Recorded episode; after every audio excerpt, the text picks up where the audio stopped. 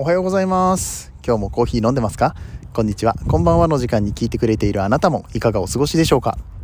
さてこの番組はコーヒー沼で泥遊びと言いましてコーヒーインフルエンサーこと私翔平がコーヒーは楽しいそして時には人生の役に立つというテーマのもとお送りしております。毎日15分くらいのコーヒー雑談バラエティラジオでございます。皆さんの今日のコーヒーがいつもよりちょっと美味しく感じてもらえたらいいなと思って配信をしております。今日もどうぞよろしくお願いいたします。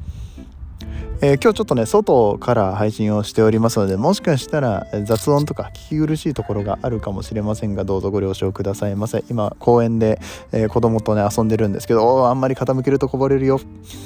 シャボン玉をやってて。今100均でさ結構この何たっぷり遊べるこのシャボン玉のこの液シャボン液とあと昔はさほらストローみたいなやつの先っぽに捨ててふーって、えー、吹くだけだった、えー、ね、僕らの時代の、うん、36歳のおじさんがまだ子供だった頃はね、えー、そういうシャボン玉しかなかったわけなんですけれども今ってすごいのよ。なんか筒状のね長い筒状になってるところにこうあの何ていうのかな。大きいシャボン玉が作れる。もしくはなんか一気に何十個も何百個もシャボン玉ができるようなこうプラスチックのね型みたいなのが一緒についててね。それで100円110円で買えるんだって感じ。もうなんか今あの娘が剣のように 振り回してますけれどいつこぼすんかな。いつ転んで液こぼしちゃうかなっていうのがね不安でしょうがないんだけれどもめちゃめちゃ楽しんでますね。すんごい嬉しそう。いいっすね、うん、写真撮りたい。撮ってる場合じゃないこんな。収録してる場合じゃねえなって今ちょっと思った、うん。えー、けれどもね。えー、こうやって子供と楽しい時間を過ごせるのもいいですね、うん。えー、今日は外も暖かくてめちゃめちゃ晴れていて、うん、絶好のシャボン玉日和でございます。皆さんもぜひシャボン玉 やってみてください。大人も楽しいよ。めっちゃ綺麗だもんだって。シャボン玉自体が好きだからね、うん。シャボン玉って言ってね何を思い浮かべるかって言ったらやっぱりねあのジョジョの第2部ですよね。はいシーザーのね。すぐジョジョの話するから。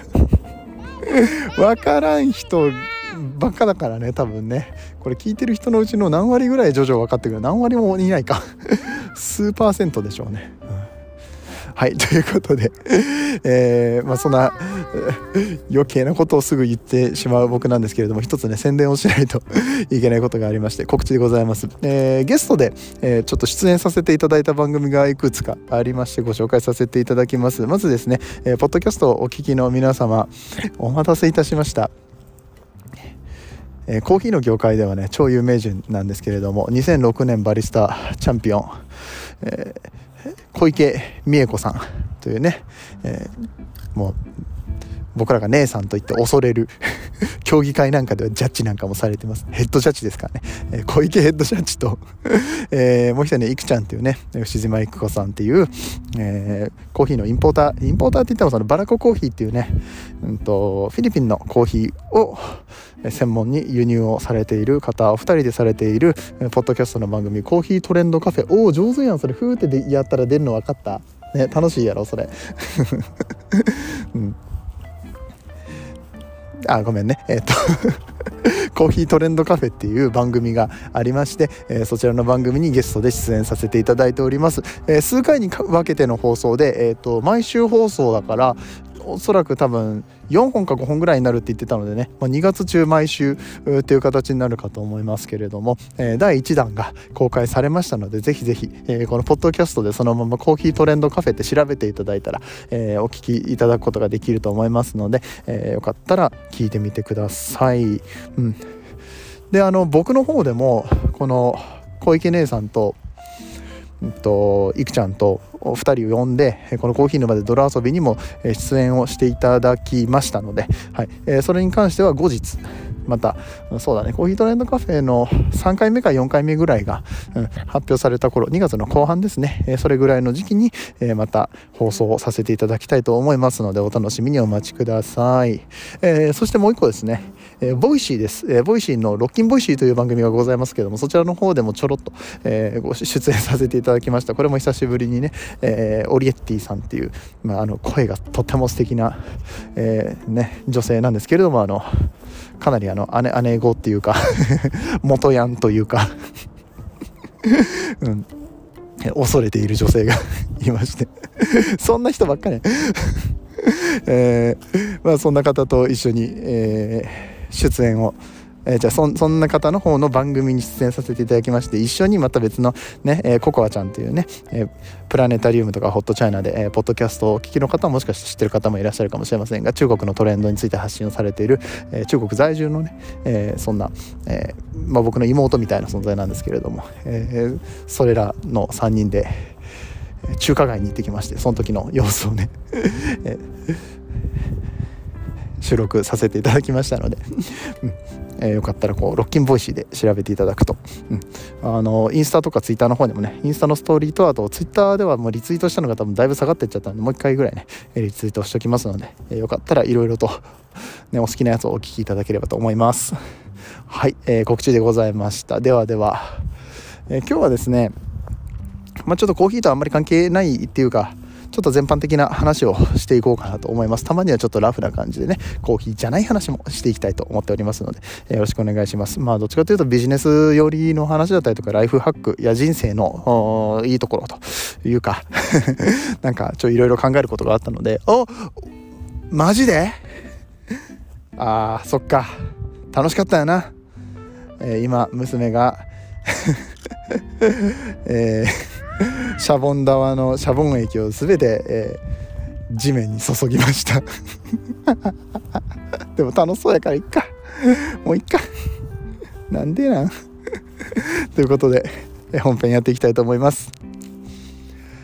この放送は歴史とか世界遺産とかを語るラジオ友沢さんの提供でお送りします。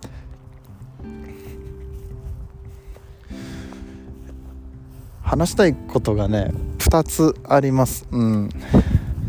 で、えー、1ついやでも先に話すんだったらこっちかな。せめて1個に絞れよって話なんですけどやっぱコーヒーじゃない話ってそんなにしょっちゅうできないからさあれもこれも話したいことってあったりとかするんだよね。うん、うんまあ、じゃあツイッターでつぶやけよとかさインスタで言ったらってなるんだけどもさなんかそれもなんか違う気がしてインスタとかツイッターってやっぱそれぞれ一応コンセプトがあってやってるやつだからそこで話すのも違うのかなって、うん、じゃあポッドキャストで話すのも違うんじゃないのかって言われたらそれはそうなんですけどね、うん、えー、っとまあこういう時にしかなかなか喋んないのでねこう喋りたいんですよね。うん、で何の話かというと飲食業ってやっぱいいよなっていうことです。飲食業ってまあ、底辺の仕事とか給料が安いとかいろいろ言われますけども、うん、僕はこの素晴らしい仕事だと思ってるんですね。大好きなんですよ飲食が。自分にとってはやっぱり転職だと思ってるし、うん、飲食業って言ってもすごくこう広く捉えると、うん、なんだろうなレストランの調理場だったりとかホールだったりとかいうことだけが飲食業じゃなくって、例えばこううんまあ、そういった仕事をまとめるような、本部の仕事みたいなのもあるでしょうし、うん、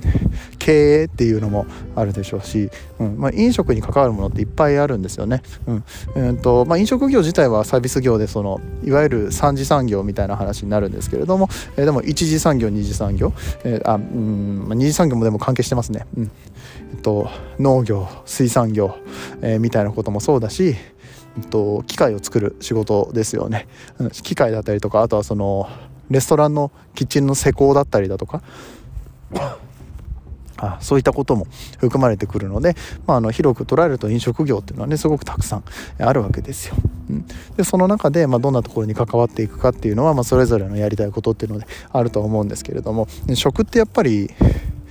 うん、人間の生活を支えるのに、え、どうしても必要なことで、うん、食べないと死んじゃいますからね、うん、でそれでいうと一次産業のこの農業とか、えー、水産業みたいな部分は我々の命の土台を支えてくれてるわけですよ。うん、で、えー、その点で言うと、まあ、食っていうものは一生なくならないんですが、えー、飲食業サービスっていう部門に入ってくるとまたあの大きく違いが出てきましてなくても死なないと。うん別に飲食業っていうものがなくなったって自分たちで自炊をすれば死ぬことはないですし、うんまあ、自炊っていうか例えばりんごをそのまま丸かじりするとかさ、うん、あの 料理なんかしなくても死なない程度には食べてはいけるといえばそうなんですけどね。だけどもう今の「うんはい楽しい楽しい」うん、この世の中ですよ、これだけね経済が発展していろんなサービスが生まれて、えこの生き方を全部捨てて原始に戻れって言われたってみんなできないわけですよね。うんっていう状況で、えー、このサービス業、えー、飲食業っていうものは、えー、我々人間が必ずしも、えあの生きてたら触れていくような位置にもうほとんどの人が触れるよねっていう位置にあります。それがあの高級料理ではないかもしれませんけれども、うん、1杯100円200円のまあなんだろうマクドナルド的なねファストフードとかかもしんないし丸亀うどんみたいなね、うん、ああいうあの全国展開してるような飲食店、えー、であれば誰もが知っていて誰もが利用したことがあると、えー、それをねちょっとした楽しみにしていたりだとか、うん。えー、しているパターンとかもあるかと思います。えー、もしくはそのスーパーの惣菜とかでもそうですよね。半額のシールが貼られてうんぬんとかいうのもありますけどでもあれも美味しいじゃん、うん、美味しいけどねその使われてる材料とかがじゃあエシカルなのかとか、えー、サスティナブルなのかっていうふうに言われた時にはちょっとまだまだ疑問が残るところでありますけれども、まあ、そういったもののね選択肢、えー、について考えることだったりだとか、まあ、食について考えるってことは人生について考えることと僕は同義だと思っております。うん。で飲食業、え、外食産業に僕はずっと関わっているわけなんですがやっぱりその素晴らしい仕事だと思うんですよ。給料が安くて底辺の仕事でストレスが大きくてっていろいろ言われますけれども、うん、それはやっぱりそのどういう会社でどういう形で働いているかとか自分がやりたいこととマッチしているのかとかあとは考え方ですよね自分のおっとっとっとちょっと危ないかこっち行こうか。すいませんちょっと。時間が空いてしまいまして。さっきどこまで話したか忘れちゃったんだけれども要は何が言いたいかって言ったら飲食楽しいしすごくいい、仕事だよなってやりがいのある仕事だよな。やりがいがある仕事ってさあのやりがい搾取だとかなんとかいろいろ言うけどさやりがいを感じられるような仕事と出会えることってそうそうないと思うっていうか今時ねそのやりがいがない仕事熱量を込めることができない仕事で幸せになれるほどなかなか人生甘くないと。いうのが僕の考えで。いやもちろんライスワークっていう方法もありますよ。うん、あのすっごくやりたい仕事なわけじゃないけどお金がいいからやるとか効率がいいからやる。それは全然いいと思いますけれども、うん、でもそれってあの効率がいい自分に向いているっていうことだったりだとか、まあ、お金がいいとかいう何かしらの理由があるじゃないですか。その理由のうちの一つがそのやりがいってものだと思うしで仮にその最初やりがいが見つけられないものだったとしてもある程度のやりがいは後から見つけることできますよね、うん、でそれで考えると飲食業っていうのは、まあ、確かに今のところ給料が低い。そこの給料が低い部分に関してはまあちょっと別の話というか自分でそこはなんか掴み取っていこうぜっていう部分もあったりとかするんだけどね、うん、年収を上げてこうぜっていうのは何だろう副業するなりうん、何かしらの形で、えお金を作っていくことは必要にはなってくるんだけどそれとはちょっとまた別の軸でね、えこの仕事飲食業の仕事ってこと自体はめちゃくちゃ楽しい仕事だし、え例えばキッチンの仕事だったら超クリエイティブなんですよ。キッチンとかバーテンダーとかね。うん、想像力そして知識と技術っていうものが必要になってくるそういう職業だからやっぱりそれにコミットするとねすごくこう没頭できるんですよね、うん、僕は結構あの仕込みの時間が好きでもともとキッチンの出身なので玉ねぎずっと切ってるの楽しくてさ、うん、じゃがいもの皮むきとかいろいろこうさ言われるじゃない？そんな下っ端がやる仕事みたいな。楽しいんだよね、うん、何分間でどれだけ向けるかとかさ何時までに、えー、ここまで終わらせるとかを自分の中で、えー、していくのってすごく楽しくて。うん、だからそういうのも楽しみの見つけ方の一つだし、えー、それをしている間にね、うん。まあ、言ったらその集中力そんなに必要とされないような仕事だから自分が考える時間はたくさんあるわけでさ、うん。まあ、下っ端の仕事をやりながらも将来どういう風にしていくかとか自分の人生設計とか考える時間にはなるわけよ。ただだらだらと時間を過ごすわけじゃなくて、うん。まあ、もしくは目の前のそのじゃがいもに対して向き合っていったらさあこのじゃがいもってこういう形してるなさっきのとはちょっと違うなとかさ観察する時間になったりとかそれがマインドフルな時間になったらそれはそれでねあの無駄な時間なんて一つもないわけですよ。っていう考え方もできるしじゃあホールのスタッフっていうのはどうかって言ったらもうさまざまなお客さんが次から次に自分のタイミングじゃない時間に、えー、来る、えー、っていうところはかなり忙しい仕事になってくるんだけれどもやっぱり花形で、うんと、目の前のお客さんを喜ばすことができる。自分のしたことで喜んでくれてるところを目の当たりにすることができるっていうのってこれ人間が一番幸福を感じることの一つなんですね。うん、ちょっと やめてって。土を今土遊びしてるんですけどね。子供がわわわちょっと マジか。土かぶった。頭からバケツに土入れたやつを頭からかぶった。面白いことするね君。はい。えー、でなんだっけ。あそうそう。うんその誰かのためになっているっていうことを感じることができるっていうのはあの達成感がすごくあるんですよね、えー、この達成感を感じることができるとあの人間はその幸せを感じることができて転職って感じたりとかすることも多いみたいです、うんえー、っと例えばお医者さんとかね、うん看護師さんとかそういう立場にある人っていうのは達成感を感じやすいと言われてます。まあ、もちろん激務でしょうし大変な仕事ではあるんだけれども、えそれが転職だっていうふうに感じる人が、まあ、実際に多いですよね。うんまあ、飲食に関しても同じことが言えると思います。うん。えそして何よりもこのホスピタリティっていうところね、うん。えーと、ただ食べ物が「おお鼻水。ちょっと待ってね」はいすいません、えー、食べ物っていうのが、まあ、最初の方で話した通り、うん、わざわざ外食をしなくてもいい、まあ、ある意味贅沢な部分になってくるっていうことは、えー、外で食べるお金を払うイコール、えー、ある程度美味しいこととかある程度のサービスっていうのは当たり前のものとして、え考えられるわけですね。また頭から土かぶろうとしてやめてって。でじゃあそこにお客さんがなぜお店に来てくれるかとかっていうのって付加価値なんですよね。ホスピタリティの部分になってくると思うんですけれども、え、そのお客さんが、え、何に満足をするかということを考えて考えて、え、そしてあのその場で起こるイレギュラーだったりだとか、ねえ、一元さんのお客さんもいますし、え、常連さんもいますしそういった中で、え、どこに満足をしてくれるのかっていうところを、うん、考えてね提供していく。これもやっぱりクリエイティブだと思うし、えー、自分だからこそできるっていうような、えーと、自己肯定感といいましょうか。自尊心といいましょうか、まあ、そういったところも、えー、養ってくれるちょっと子供よ、うん、車に入りたいのね。はいどうぞ。車の中に入って遊びたいみたいです。はい、うん。っていうなんだっけ。もう話がまとまらなくなってきちゃったじゃないか。そういう、うんまあ、人に対するうん、奉仕という言い方をするとまた違うんだけどね、うん、自分がしたことで人が喜んでくれる。しかも自分の価値も高めてくれるし、えーと、いいサービスをすればより良い、うんうん、と評価をもらえることもできるっていうところもすごく魅力的な仕事だよなと思っててであの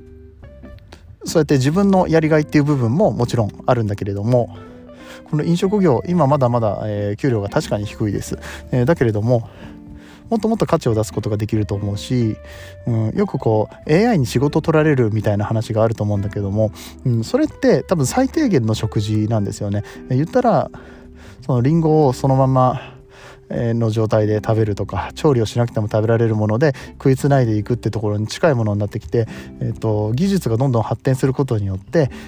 人間の食っていうもののボトムが上がってくるんですボトムラインが。うん、カタカナ使っちゃった。ごめん。横文字をついつい使ってしまうでおなじみのね翔平さんですけどね意識高い系ワードをたまに使ってしまいますけれども。そういうなんかまあ言ったらボトムラインが上がってく